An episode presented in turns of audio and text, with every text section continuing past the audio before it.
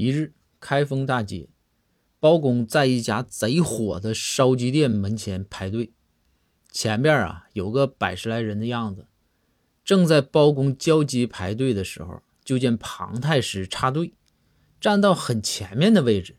包公就怒了，走过去就拍了庞太师一下，说道：“太师，这么大人了，不懂啥叫排队吗？”庞太师回头一看包公。一脸不屑地说道：“老包，你懂不懂？这叫代排。我这管家早就在这排着了。”包公就乐了，说道：“老庞，代排啊，没问题。问题是啊，你来了，你管家是不是就应该走了？怎么他还在这排着呢？想多抢只烧鸡啊？”这庞太师哈哈一笑啊：“老包，你懂不懂？”管家代牌，我就可以站在管家前面。哎，这是约定俗成的规矩。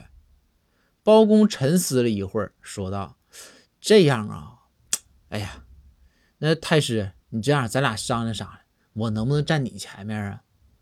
也算是你替我代排了呗。你看，同朝称臣的，是不是？”庞太师一听包公求他呀，这人情咱得要啊，就答应了。接着。